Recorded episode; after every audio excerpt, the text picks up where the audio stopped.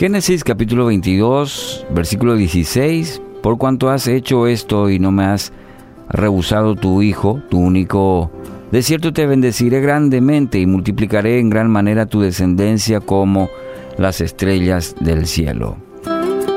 Son palabras de Dios a Abraham cuando él y su esposa Sara ya habían pasado la, la edad para tener hijos y el Señor milagrosamente les proveyó un hijo, Isaac.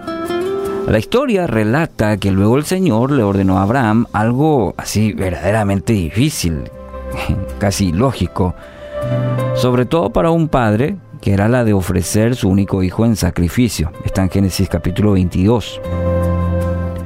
Pero quisiera resaltar esto. Abraham decidió obedecer al Señor, quizás contra, y seguramente, contra todo temor, contra toda duda, toda tristeza en su corazón de padre, confió en que Dios cumpliría su promesa de bendición, de proveerle cual, según eh, en Génesis tenemos la promesa de que iba a proveerle muchos descendientes por medio de Isaac. Aunque el momento que estaba pasando era incomprensible por donde lo mire, Abraham confió absolutamente en Dios. Y debido a su obediencia confiada, Dios lo bendijo tal como lo había prometido. Palabra clave, obediencia confiada.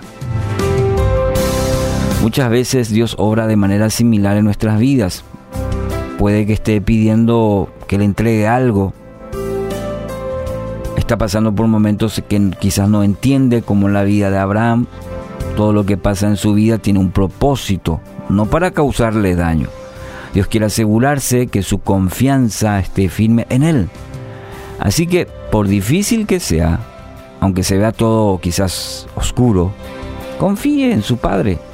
Quizás esa situación que está pasando sea su Isaac. Rinda todo a los pies de Cristo. Haga firme su decisión de serle fiel, cueste lo que cueste.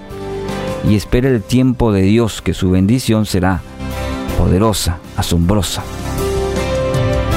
Si ora, Dios oye. Si espera, Dios prepara. Y si cree, Dios cumple. Tenga muy en cuenta esto. Si ora, tenga este, esta confirmación, esta esperanza, esta seguridad de que Dios oye. Si espera en Dios y si cree, Dios va a cumplir. Así que hoy decida obedecer confiadamente, decida confiar en su Padre esa es la mejor decisión que puede tomar.